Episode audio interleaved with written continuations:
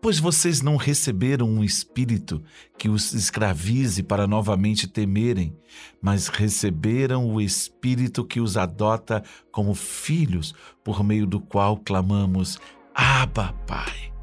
O próprio Espírito testemunha ao nosso espírito que somos filhos de Deus. Gente, esse texto de Romanos, no capítulo 8, versículo 15 e 16, eles são simplesmente fantásticos.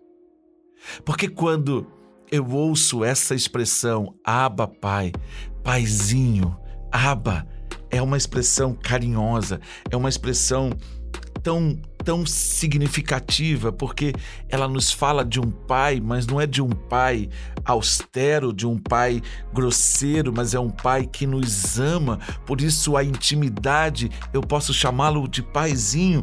E ela diz para mim, ele diz para mim que o Espírito Santo ele testifica, ele torna uma verdade aquilo que é verdade no meu espírito, de que eu sou filho. Essa identidade de filho garante para mim acessos. Ela abre portas. Portas que, por causa do meu pecado, estavam fechadas.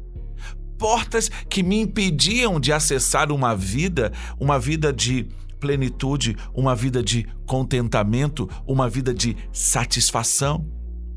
Quantas pessoas estão perdidas na sua própria vida porque não encontram contentamento, não encontram satisfação, não conseguem simplesmente agradecer por estar vivo.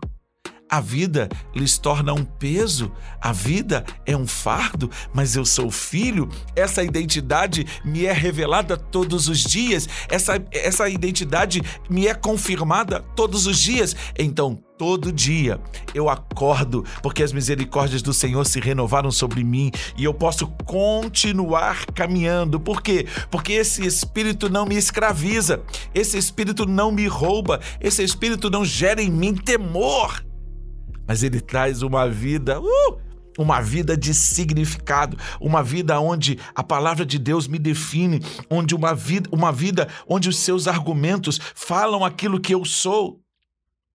Então eu não preciso temer, eu não preciso me envergonhar, eu não preciso olhar para o meu passado, porque eu me arrependi, eu mudei de direcionamento, eu mudei de atitude. Aquilo que eu fazia, hoje eu não faço mais. Cada vez mais eu olho para trás e percebo que eu estou distante dos meus erros. Por quê? Porque Ele me trouxe para a liberdade. Cara, você precisa experimentar essa vida. Meu irmão, minha irmã, você precisa entrar nesse lugar. Não é religião, eu repito e eu não me canso de repetir.